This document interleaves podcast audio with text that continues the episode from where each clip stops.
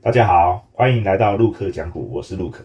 最近呢，台湾的疫情呢持续的一个呃爆发啊，每天呢这个人数的一个增加呢，持续几百例几百例的一个一个往上走，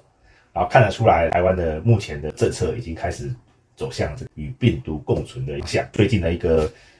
学校啊，这个学校的一个确诊人数持续的持续的一个攀升。那之前的一个停课的一个标准呢，非常的严格，然后导致了一个非常多的一个呃班级跟学校只有一两例的情况之下呢，那几乎大家都在呃在家里线上学习了。然后目前看起来，教育部已经呃把这个标准呢已经放宽了，然后变成说，其实如果有一些确诊的情况的话，呃，只是变成一个班级线上，而不是全校都不上课的情况。但是当然啦，当然这个有很多家长也是持反对意见，尤其是一个国小的学生。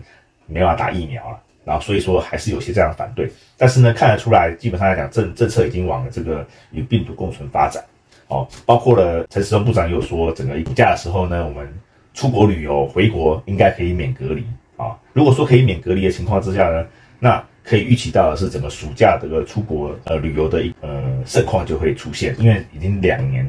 的一个疫情的一个情况，大家可能在台湾闷的一个闷太久了啊，然后所以说整个出国旅游，那当然你看。出国旅游当然带旺什么？带旺比如说观光类股啊，还有那个旅行社。但是对台湾本土的一饭店业者可能就不利，因为之前过去两年呢，因为我们没办法出国旅游，所以说很多的一个呃本国人都是在岛内旅游，所以说导致呢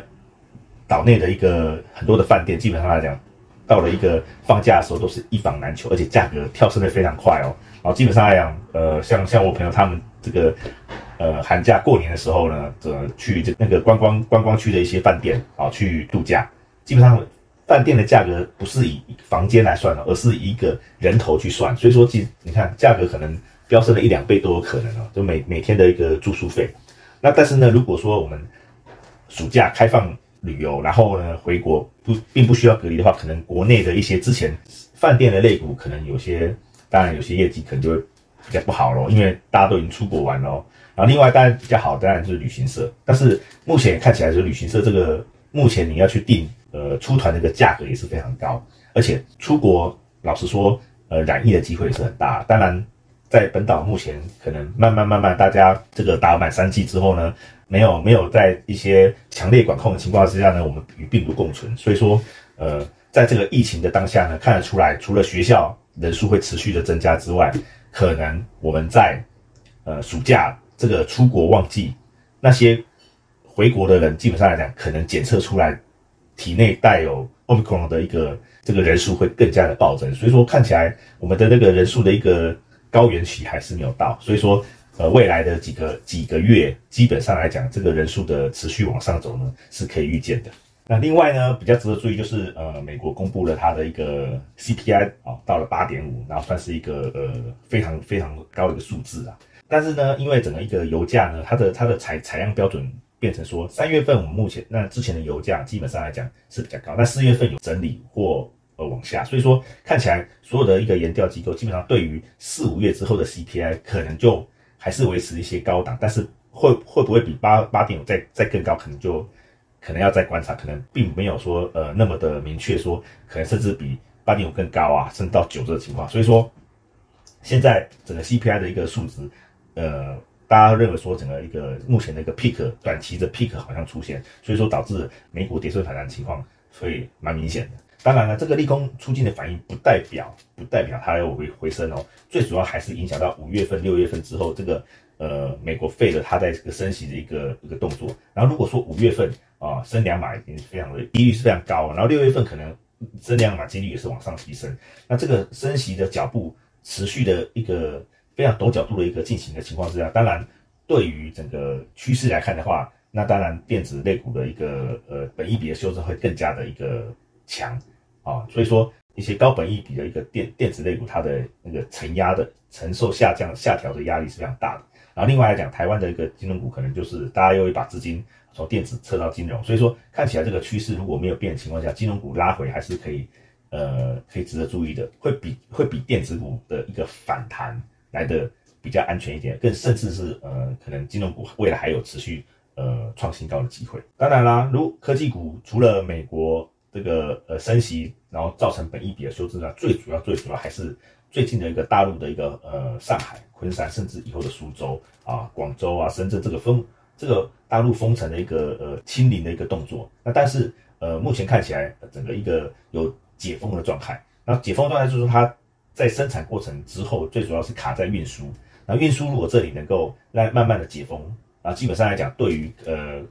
整个一个呃生产链这里的一个呃压力就不会那么大。但是我们值得注意一点，就是说，如果说整个四月份呃整个一个大陆的一个清零的一个动作，其实会造成营收占占大陆占比会比较高的的影响会比较比较多。但是呢，如果占占比如果还是不高的情况之下的话，但是因为它有些零组件还是必须从大陆大陆过来，所以说它还是会影响到之后的一些呃一个营收的状态。所以说短期短期大概第二季啊，第二季在四五四五六月份这个情况，其实对于一些呃有一个电子供应链的上下游的关系的呃厂商，甚至个股认为反弹，其实都应该要站在一个比较。呃，保守看待，而不是认为这个这个利空已经结束，反而是呃，如果说它有反弹机会，如果说你有呃有解套的一个呃机会的话，可能要都要先先做一个撤出的动作会比较安全。但是呢，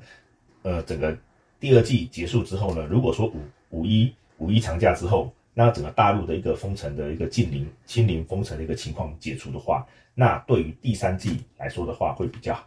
会对电子产业的一个上下工业的一个顺畅度，可能才是有一个比较好的一个情况啊。当然，刚刚刚刚讲到，呃，不管是整个 CPI 的状状况，呃，整个科整个大陆封城的情况，然后还有。的一些我们本土的疫情的一个一个状态，看起来利空还是环视，市场面对于整个呃投资方还是投资投资面还是比较不利的因素。但是比较值得注意的一个比较好的一个就是呃台积电要法说了。那这个法说呢，基本上来讲，大家关注的是整个它对于呃未来的一个呃看法，它有一些产业前景的一些呃预测，或者甚至认为整个库存的一些状态是不是？呃，如大家之前那么的悲观。当然呢，台积电它是一个整个全全球电子业在代工占的大概接近一半以上。然后这部分，因为它有一些独断这样市场的垄断垄断的因子，所以说，如果说大家还是在认为它持续要台积电的产能，所以它变成说，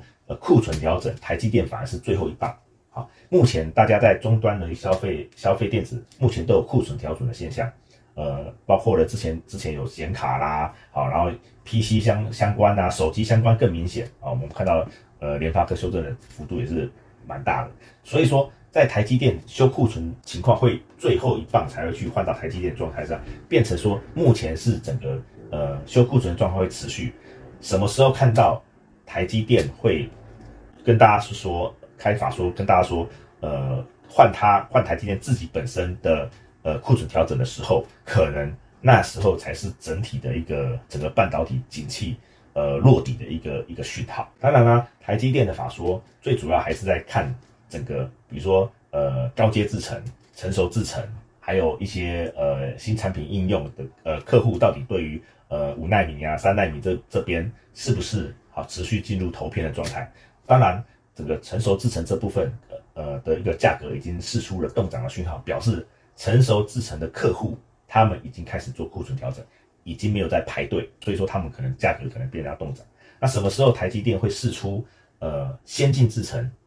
这部分的价格，呃可能没再往上调的一个一个宣示出来。所以说，如果说台积电的呃先进制程这里的价格还是往持续往上往上可以调整的话，表示这个先进制程的一个库存调整还没有到台积电。好，那这个这个半导体的修正。看起来还没有到最后最后的一个呃终端的一个台积电的反应。然后如果说台积电它对于先进制程的价格已经释出，可能它也没办法再往上调整价格的一个呃讯号出来的话，那个时候有才有可能是整个半导体的一个呃库存修正可能整个传递到这个最后一棒，然后这部分的股价可能才会有一个呃比较明显的一个落底的讯号。最近我们看到呃外资的一个期货的一个空单看起来好像呃缩减的很快。啊，但是呢，最主要还是整个外资在呃台股的现货市场卖超之后，它持续的汇出，那持续的汇出台湾，整个台币的贬值也是现在目前已经贬从呃从不到二十八，已经现在贬到二九多了。然后基本上来讲，整个外资持续的一个卖超现现货，然后呃换成美金，然后回到回到美国，这这这个动作持续的一个进行，所以它在台股部位相对来讲比较降，所以说它的期货的避险空单它又相对比较降，所以说降到某个程度之后呢，它如果在一个那个费的升息两码的一个明确的情况。解决之后，它的部位的调整会重新进行一个呃配置的话，它的期货的一个空单才会继续的再往上走。那表示什么？表示那时候外资才有可能再回头，可能布局台股的一些可能下半年比比较有机会的一些呃类股。如果说这个动作没有进行的话，那我们就知道说，其实台台股的一个修正还没有结束。那这个观察的一个指标最明确就是台币。然后目前看起来，台币在二十九块出，二十九块出头这里，它有进行一个短期的呃止稳的一个现象，表示要看五月份呃费的升两码这个状况到之后呢，外资是不是能够回来台湾呃去做一个买进的动作？那个时候台币相较于呃其投外资买卖超，它会提早反应，所以我们目前看起来台币的止贬的现象，只是单纯的一个。呃，止稳的话，它没有再升值，那我们就可以知道说，外资其实并没有回来台湾。如果外资呃没有在这个继续把汇出的钱再汇回来台湾去买台湾股市的话，如果任何的反弹，基本上都是外资重新布建空单的的一个机会。所以说，我们可以看得出来，如果假设是是这种情况的话，那反弹。之后，我们还是台股还是有可能再往下彻底。另外，我们还可以提一个相关呃的的议题，就是我们在这个三月三三零三大停电那个时候，呃，基本上来讲，我们有讨论过，呃，未来呃台湾在缺电的一个议题下，基本上来讲，电力相关的类股其实是我们值得注意的，尤其是我们在清明年假之后，其实我们的一个呃气候已经要进入一个比较。炎热的一个呃状态，所以说大家在使用电力的一个